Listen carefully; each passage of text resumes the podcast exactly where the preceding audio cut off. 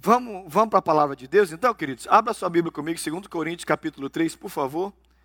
Abra sua Bíblia, 2 Coríntios, carta de Paulo aos Coríntios, a segunda carta de Paulo aos Coríntios, no capítulo 3. Deixa a Bíblia aberta e a gente vai meditar nas Escrituras agora, tá bom? Segunda carta de Paulo aos Coríntios, capítulo 3. Abra sua Bíblia comigo. Vê se tem alguém sem Bíblia aí pertinho de você. Você compartilha a palavra, você compartilha as Escrituras, tá bom? Isso, compartilha aí, para a pessoa ler com você, às vezes no tablet. Você que está em casa, fica com a gente ligado na palavra do Senhor. Todo mundo achou? Amém. A resposta a essa pergunta é fundamental: quem sou eu? A nossa imagem, a nossa autoimagem, tem muito a ver com o que nós compreendemos a, partir desta pergunta. E quando você não sabe responder isso, como eu tenho dito, como eu tenho ensinado, como eu tenho pregado para vocês, um bando de conceitos perigosos vão entrando no seu coração. E aí você fica confuso. E você fica dependendo do que os outros dizem a seu respeito. É terrível isso. Uma das, das piores dependências que você pode criar na sua vida, tão perigosa como depender de cocaína, como depender de qualquer outro tipo de droga, é você depender da opinião pública. É você viver para tentar arrancar elogios, tapinhas nas costas, reconhecimento. Isso é uma vida, desculpa falar, mas é uma vida miserável, porque você fica tentando achar nos outros o significado para você. Alguém tem que falar alguma coisa para mim, alguém tem que dizer para mim: "Ah, como você está bonito, ah, como você é inteligente, ah, como você é esperto, ah, como você fez bem feito". Não que nós não não devamos receber palavras de apreciação, motivadoras. Claro que a gente deve receber essas palavras motivadoras, mas nós não podemos ser escravos Algumas pessoas vivem o nosso tempo, sabe como, irmãos? Verdadeiros mendigos.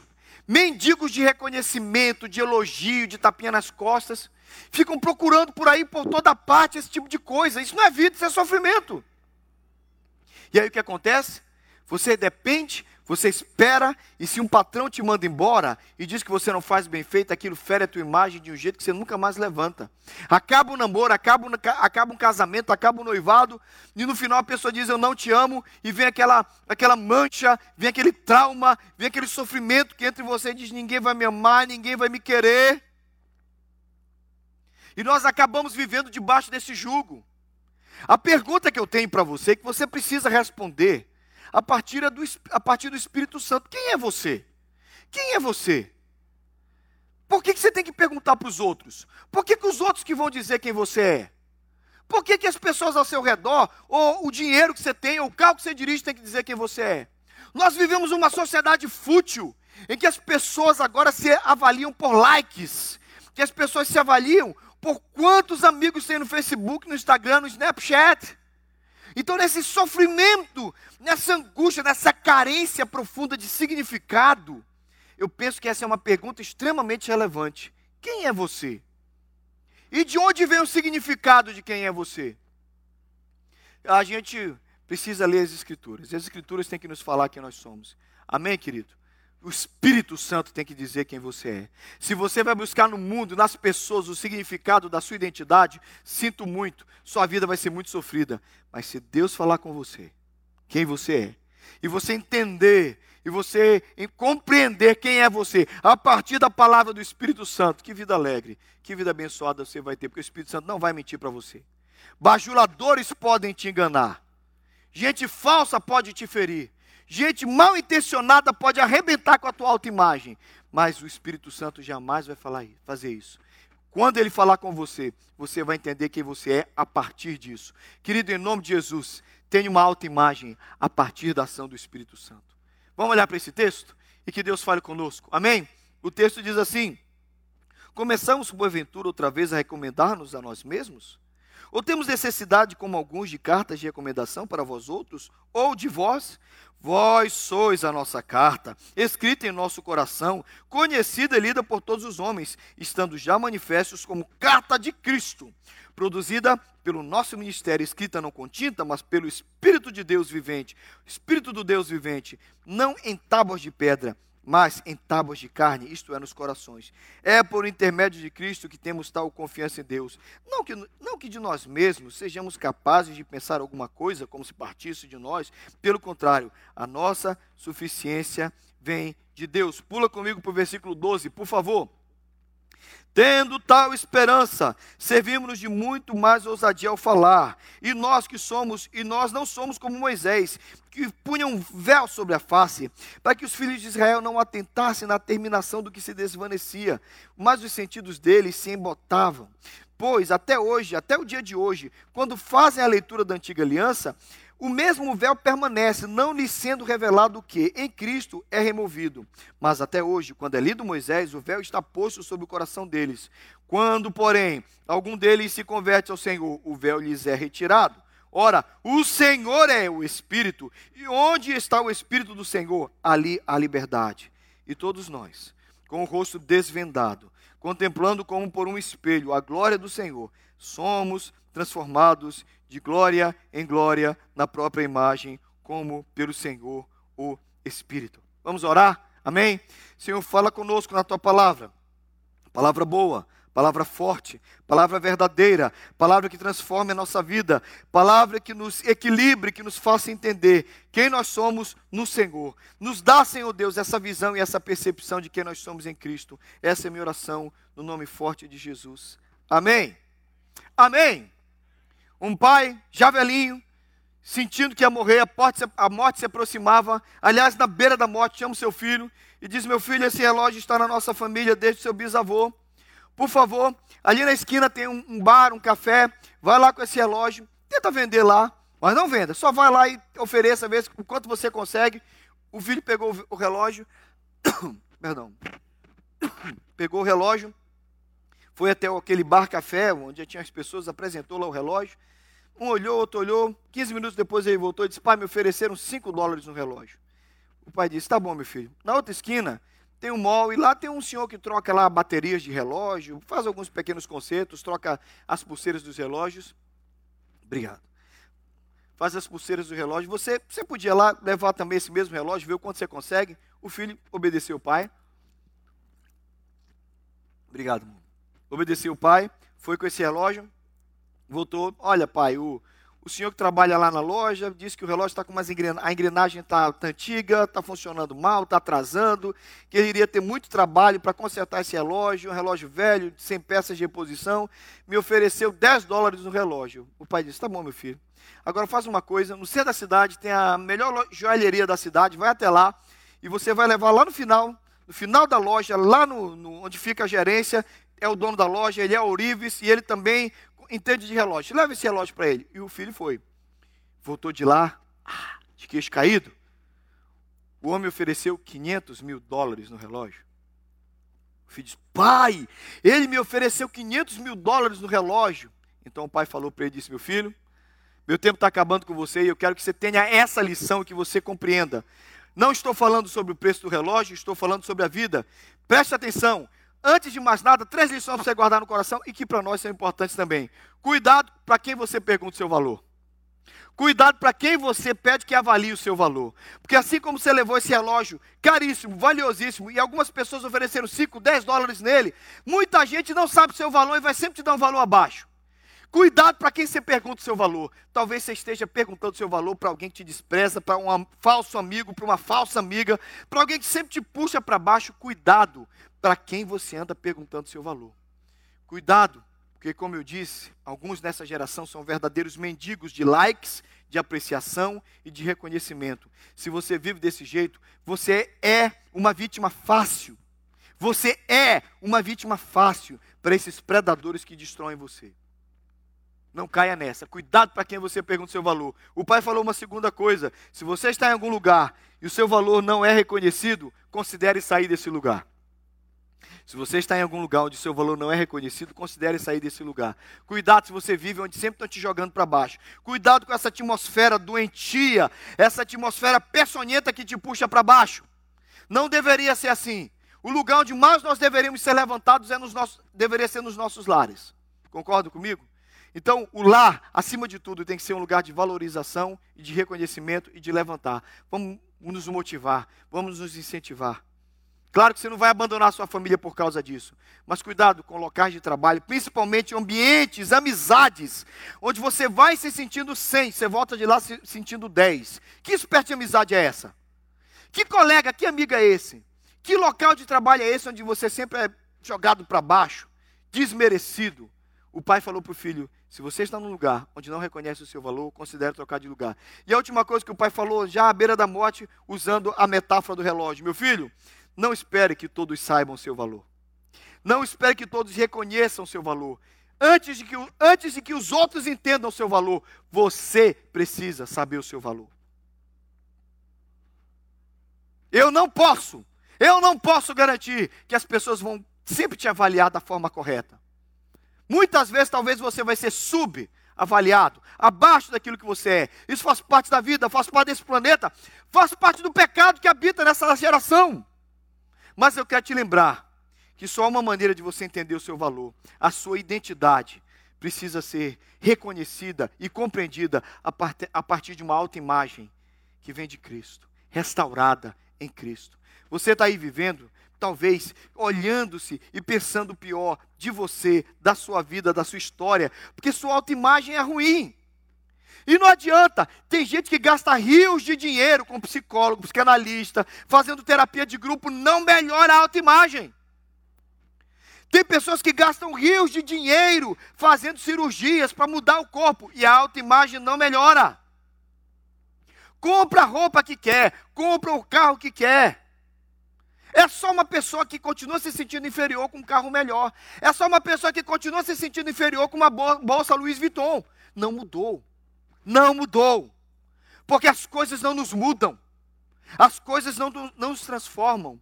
Mas quando Cristo, quando Cristo restaura a sua imagem, a tua autoimagem, quando Cristo age em você, aí sim eu olho para vocês, queridos, e eu sei de uma coisa: um Deus, o Deus, veio dos céus e morreu por amor a você. Você é valioso demais.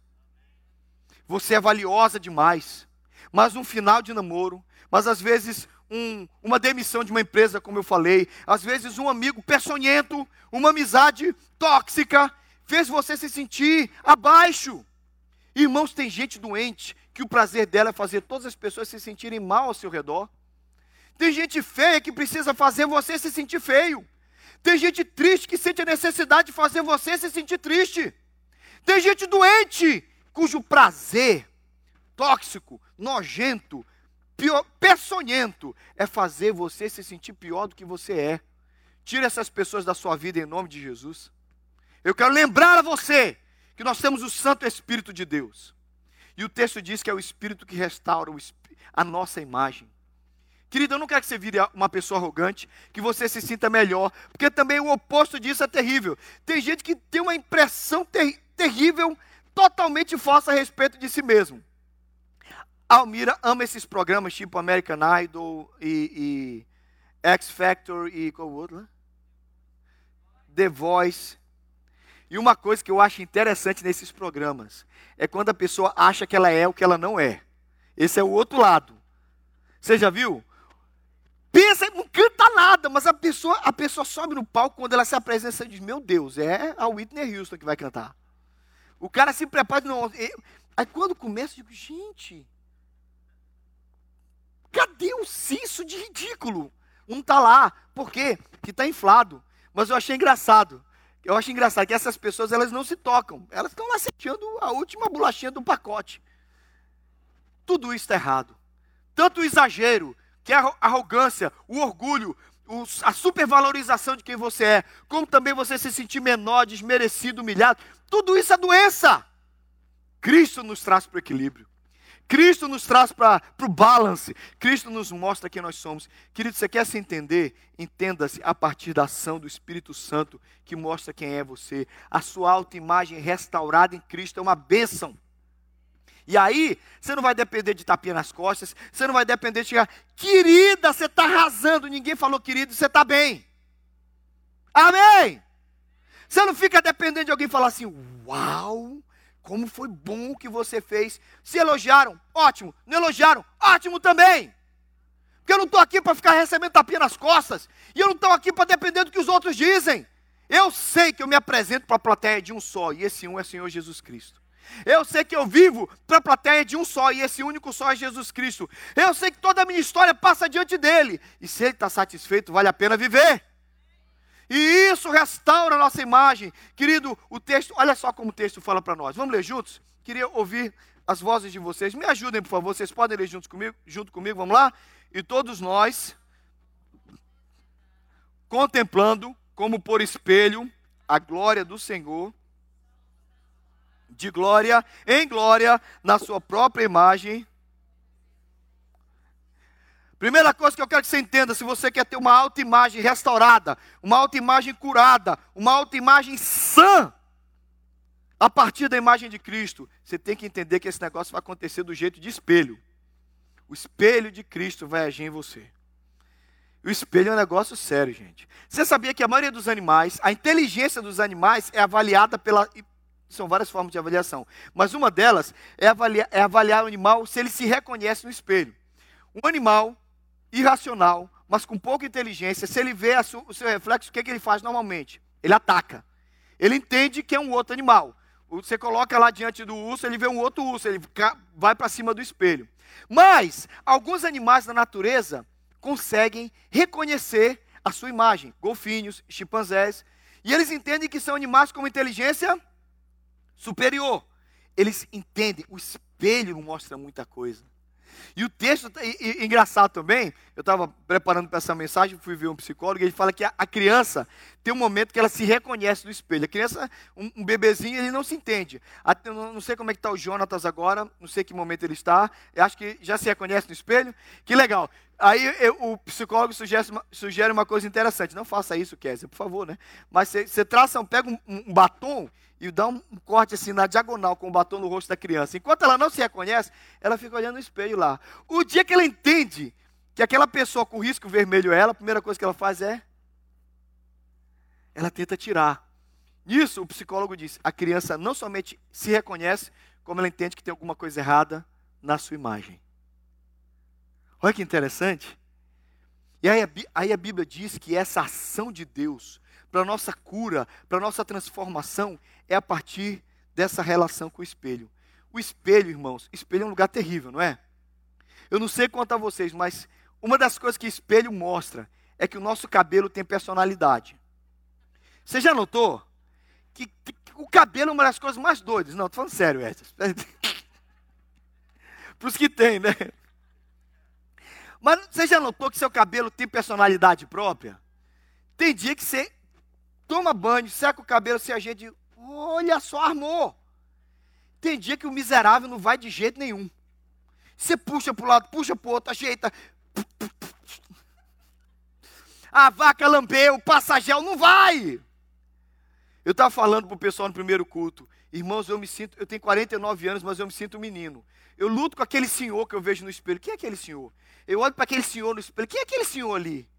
Eu, enquanto eu não vejo aquele senhor no espelho, eu continuo me sentindo menino. Aí eu olho, gente, que eu não estou velho. Ai, ai, ai. Você sente a mesma coisa, irmão? É interessante isso. Irmãos, o espelho é lugar de confronto. A primeira coisa que acontece, espelho é lugar de confronto. Espelho é um lugar para onde Deus te leva para confrontar você com seus erros e com suas falhas. Dói. Espelho dói. Quando eu fiz, eu fui para um curso, o curso, o primeiro curso missionário que eu fiz, quando eu fui para missionária, era um curso que tinha uma ênfase muito grande, tanto na cura interior como no discipulado. E eu lembro que a minha líder falou uma coisa interessante. Ela disse: a hora que Deus te confronta, a hora que Deus te colocar diante de você mesmo, vai doer. E vai ser. E ela fez um. Ela usou essa metáfora do espelho. Ela disse: vai ser como se você estivesse numa sala com espelho nas quatro paredes, espelho no no, no, no, no, solo e espelho no teto. Para onde você olhar, você vai se ver e isso vai doer.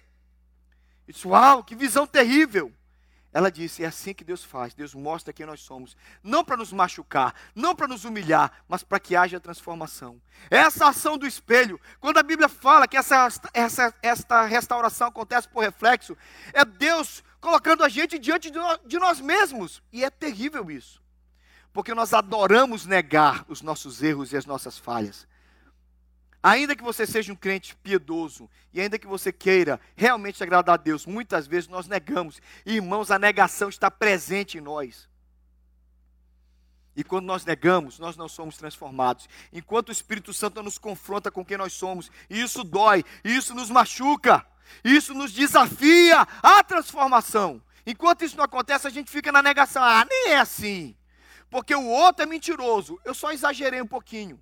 A outra é fofoqueira. Eu só coloquei um pedido de oração. O outro lá, o outro é ladrão. Eu só fiquei sem dinheiro para pagar.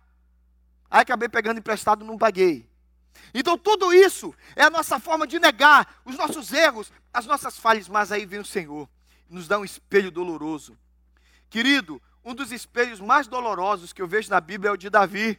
Davi adultera, Davi mente, e Deus coloca o profeta Natan para contar uma história, e Davi diz: Esse homem tem que morrer. O Natan diz: Você é esse homem. Gente, isso acontece direto conosco. Você já percebeu? Que de vez em quando parece que uma pessoa começa a provocar antipatia em você. E você começa a olhar para os erros daquela pessoa e você vai dizer assim: hum, hum.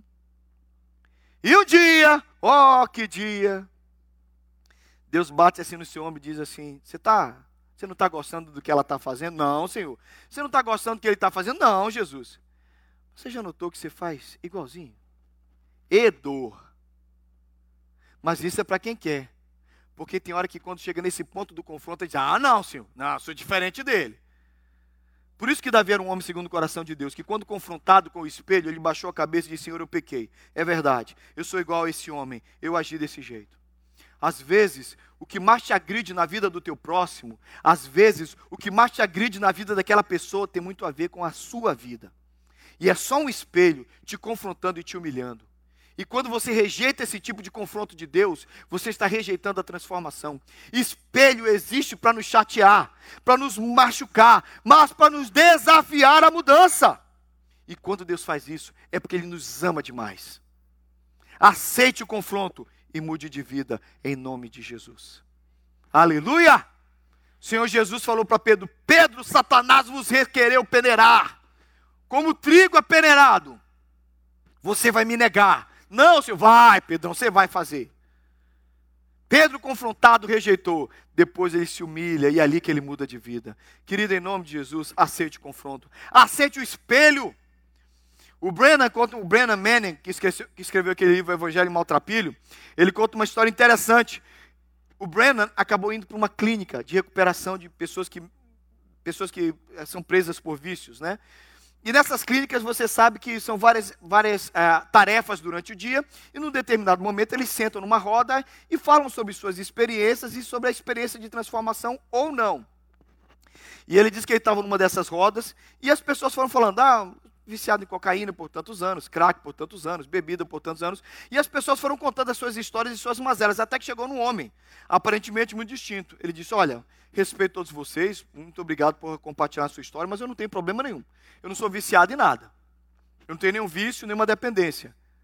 Eu estou aqui porque minha família se juntou, fizeram um complô para me tirar da direção dos meus negócios e me colocaram aqui. Aí o sujeito que estava mediando aquela conversa, aquela terapia de grupo, pegou um telefone, colocou no meio do grupo, ligou no Viva Voz, chamou uma mulher do outro lado, era a mulher daquele sujeito que disse que não tinha problema nenhum. Alô, a senhora fulana, esposa do sujeito aqui, sou.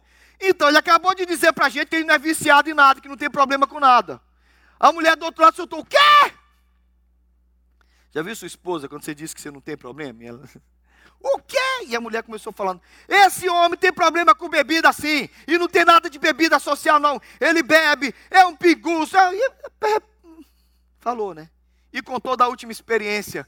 A minha filha saiu com ele no Natal passado para comprar um sapato. Ele levou a minha filha até o mall. Na volta do mall, ele parou na frente de um bar e disse para minha filha: Fica aqui, eu vou lá dentro rapidinho falar com meu amigo e volto. Entrou, era uma noite gélida de inverno, a história aqui nos Estados Unidos.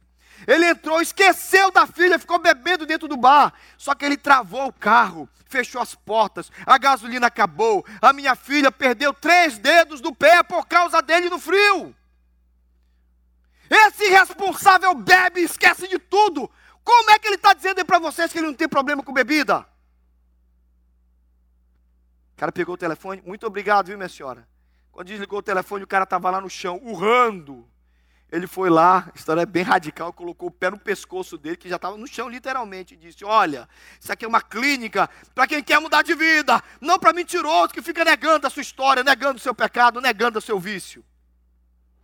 O espelho nos machuca, Mas a única mudança que vai acontecer na sua vida vai acontecer a partir do momento que você diz: Eu errei, eu sou assim, eu preciso mudar de vida. Nem sempre que eu estou pregando isso aqui, talvez seja para você ouvir o que eu vou dizer agora.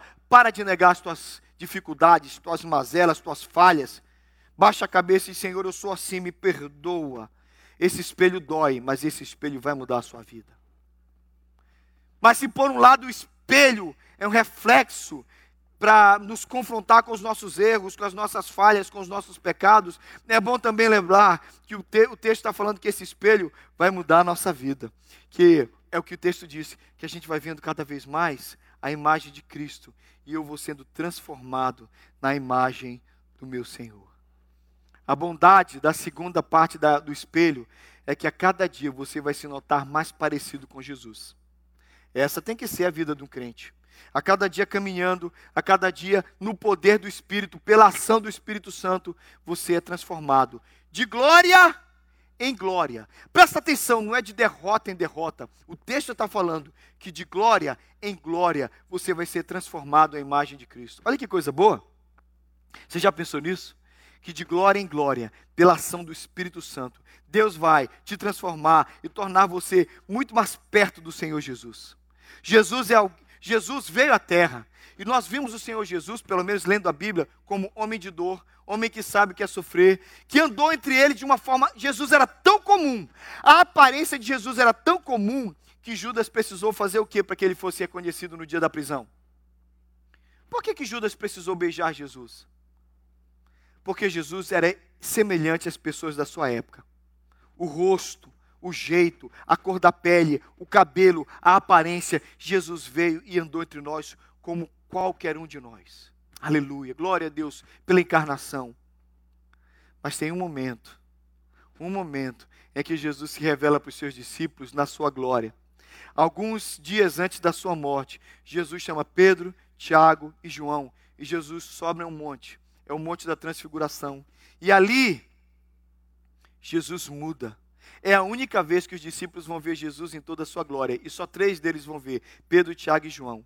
Aparece Elias, aparece Moisés. O rosto, o cabelo, eles têm por um lance, por um momento, por um glimpse, eles têm um flash da glória de Jesus. A lei e os profetas, Elias e Moisés estão ao seu redor. E eles veem Jesus em toda a sua glória. E de repente vem uma nuvem, cerca todos eles, porque o Pedrão falou assim: vamos fazer umas cabanas para a gente ficar aqui. Tudo errado, né? Pedro perdeu uma boa chance de ficar calado, né? Quando a gente não sabe o que dizer, é melhor ficar calado. Aí está lá Pedro, está lá Pedro olhando para Jesus, Elias, Moisés. Vamos fazer uma cabana? Cala a boca, Pedro. Vem, uma, vem a nuvem, a nuvem seca e eles desaparecem, Jesus volta à imagem que ele tem. Por que, que Jesus faz isso? Porque alguns dias depois, Jesus não vai estar no monte brilhando com, com, com Elias e Moisés ao seu redor, ele vai estar no monte desfigurado de dor, sangue, hematomas, coroa de espinho, um ladrão de um lado, outro ladrão de outro, totalmente diferente, mas ele é o mesmo Cristo. Jesus estava no Monte da Transfiguração. Jesus estava no Gólgota. De qualquer jeito, ele sabia quem ele era. Ele não dependia de nada disso. Ele continua sendo Deus. Seja no Monte da Transfiguração, seja ali humilhado, ensanguentado. Ele é Deus. Por isso que é bom quando você sabe quem você é. A imagem de Cristo se manifesta em você. Esteja onde você estiver. Aconteça o que acontecer você sabe quem você é. A imagem de Cristo está em você. Eu penso que o Espírito Santo quer fazer isso em nós. As pessoas mais felizes as pessoas mais equilibradas, as pessoas mais abençoadas que eu conheço, são aquelas que entenderam que são cristãos. E o, e o nome cristão não surgiu como um elogio, surgiu como um apelido jocoso, humilhante, até mesmo depressivo, para jogar a pessoa para baixo. Esses seguidores de Cristo, esses discípulos desse Cristo, esses, esses cristãos foram assim que foram chamados os crentes do primeiro século, mas foi assim que nós recebemos esse apelido. Cristão significa pequeno Cristo. Você é a imagem de Cristo. Por isso que ah, o versículo seguinte, que eu quero que vocês prestem atenção em 2 Coríntios 3, é claro, esse versículo. Você pode ler comigo? Vamos lá? Queria ouvir as vozes de vocês. Vamos juntos, queridos? Sim, é claro que vocês são carta escrita pelo próprio Cristo e entregue por nós. Ela não foi escrita com tinta, mas com o Espírito. Ela não está gravada em placas de pedra, mas em corações humanos. Sabe por que, que eu estou falando isso? Porque eu quero lembrar que a sua imagem, a sua autoimagem, vai ficar muito melhor quando você entender que você é uma carta viva. Aleluia. Diga assim: Eu sou a carta de Deus para os homens. Aquela imagem está ali não de qualquer forma, é porque a única forma da carta abraçar é você estar lá. Você é o abraço de Deus. As pessoas não vão ler a Bíblia, mas elas vão ler o crente essa semana. Você é a carta de Deus por onde você passar. O que é que as pessoas estão lendo em você, querido? Eu fico preocupado, porque eu estava falando no primeiro culto e vou repetir aqui. Leem futebol, leem fofoca, leem política, leem tanta coisa na gente. Será que as pessoas estão conseguindo ler algo diferente em você? Porque tudo que as pessoas falam, coronavírus, política, fofoca, futebol, coronavírus, política, fofoca, futebol, coronavírus, política, fofoca. Opa! Você está falando o quê? Aí você acha alguém que tem uma mensagem diferente, alguém que não está falando de fofoca, nem de política, nem de, de gente famosa, nem do coronavírus, nem de desgraça, nem de Bolsonaro, estão falando de Jesus. Que tal você ter uma mensagem na sua vida? Que tal lembrar que você é carta de Deus para os homens. Diga assim: Eu sou a carta de Deus para os homens. Aleluia. A boa notícia é que você não é somente uma carta de Deus para os homens, o Espírito Santo é o autor dessa carta. Você foi colocado como uma mensagem viva de Deus, e o Deus Todo-Poderoso está escrevendo você. Queridos, em nome de Jesus, a gente precisa atentar para isso, para que a nossa autoimagem melhore. Você levanta amanhã e diz segunda-feira, amanhã é 22, certo? Segunda-feira, 22 de junho, vamos correr atrás da vida, vamos ganhar dinheiro, vamos limpar a casa, vamos pintar, vamos construir, vamos fazer, sei lá o que você faz. Aí a vida é chata, a vida é cansada, a vida é um fardo. Experimenta acordar amanhã e dizer assim: eu tenho que trabalhar, tenho que ganhar dinheiro, tenho que pagar conta, tenho que fazer tudo isso. Algum trabalho é muito mais legal que o outro, alguns trabalhos são mais enfadonhos que outros, outros são chatos, pesados, cansativos. Você se levanta diante de tudo isso e você diz: espera aí, eu sou a carta de Deus para essas pessoas e por onde eu passar, Jesus vai ser visto. Oh, que coisa boa, que coisa maravilhosa. Eu olho para você eu vejo que você é a esperança de Deus e a esperança desse mundo. Cristo em vós é a esperança da glória. A maioria das pessoas não vão ler, nunca vão ler uma Bíblia enquanto estiverem longe de Deus, mas elas vão ler um crente, elas vão ler a carta que você é.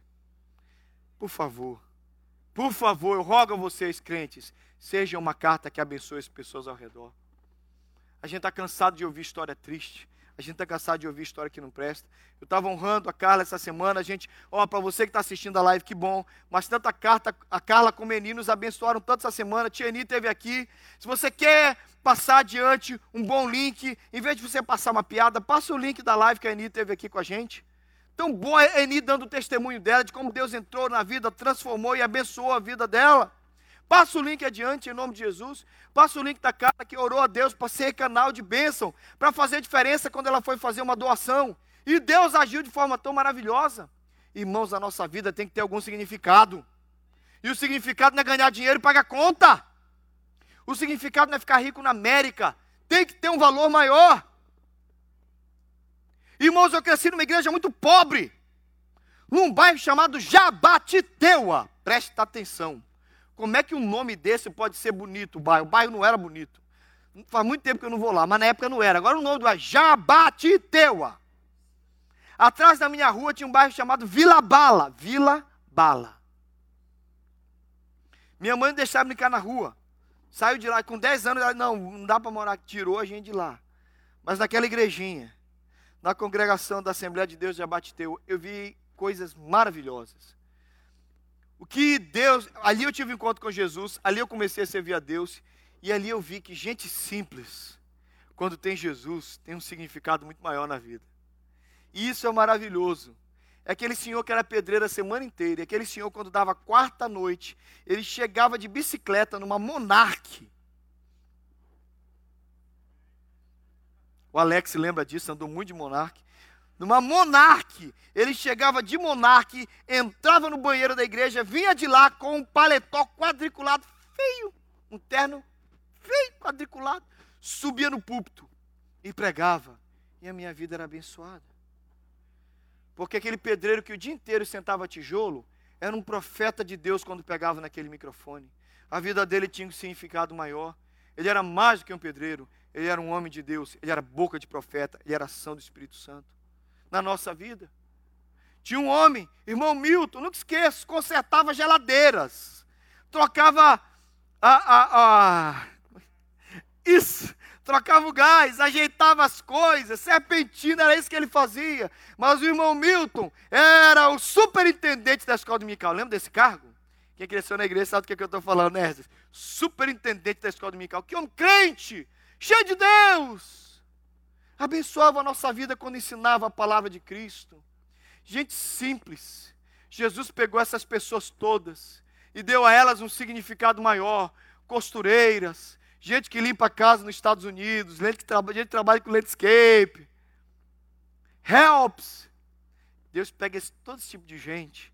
E quando elas entendem que elas são cartas vivas de Cristo, escritas pelo Espírito Santo, a vida delas ganha um significado maior. Cuidado, para você não acreditar na mentira que é dita lá fora. Seu carro, sua casa, seu dinheiro, suas roupas dizem quem você é. Mentira. Jesus Cristo diz que você é. Que a maior mensagem a ser lida na sua vida seja que Cristo está em você. E aí vai acontecer o que diz o texto adiante, e eu já estou indo para o final, diz, pois a glória que antes era tão grande, não é mais nada por causa da glória de agora, que é muito maior. Está falando da antiga aliança, né? A glória da antiga aliança não é nada perto da glória da, da nova aliança. Nós não fazemos como Moisés, que cobriu o rosto com véu, para que os israelitas não pudessem ver o, o brilho que estava desaparecendo. Paulo está fazendo alusão a Moisés, que subia ao monte e tinha uma experiência com Deus, voltava com o rosto brilhando. Aqui entre nós, né, gente? Tem um rosto brilhando, é uma coisa terrível. Imagina você ver alguém, porque até aquela irmã que passa demais aquele creminho brilha, shining, né? Não estou falando dessa irmã, não. Porque a, o rosto chama atenção. Irmãos, eu falei no primeiro culto, é nojento, mas vou falar. Você que está lá assistindo, sinto muito. Tem coisa pior que ver remela no olho dos outros. É nojento, né? Não é? Você está olhando para a cara da pessoa e você vê. Eu não consigo prestar atenção, eu fico olhando para aquela remelinha. Digo, amarelinha, assim, amarelinha, no canto do olho. Não tem. irmão, não gosta do assunto? Não casa. Não casa, não, porque vou dizer uma coisa: seu marido e sua esposa não vai acordar bonitinho, não. Aquele negócio de acordar lindo no filme é só no filme. E se tiver conjuntivite, então dá. Então entende uma coisa. Alguma coisa no rosto das pessoas chama atenção. Agora imagina Moisés. Então Moisés, quando ele descia, ninguém queria mais nem prestar atenção na do Moisés, no que ele falava, porque ficava brilhando. Então Moisés fazia o quê?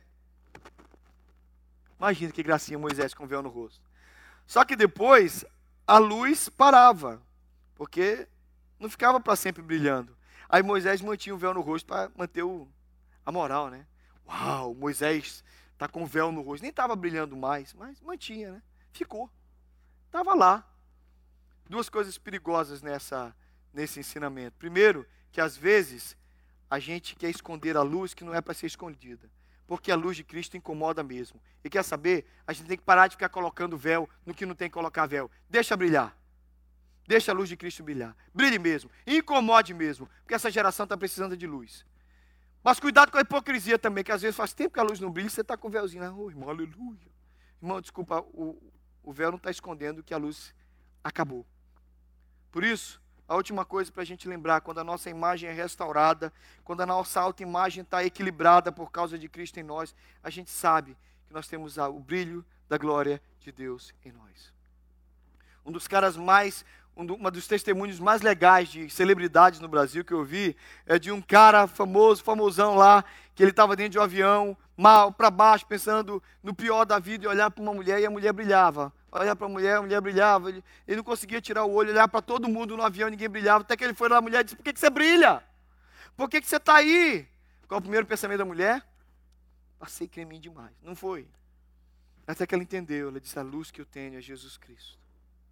Ô oh, irmão, lembre-se: você brilha a glória de outro, você espalha a glória de outro, Você ilumina com luz de outro.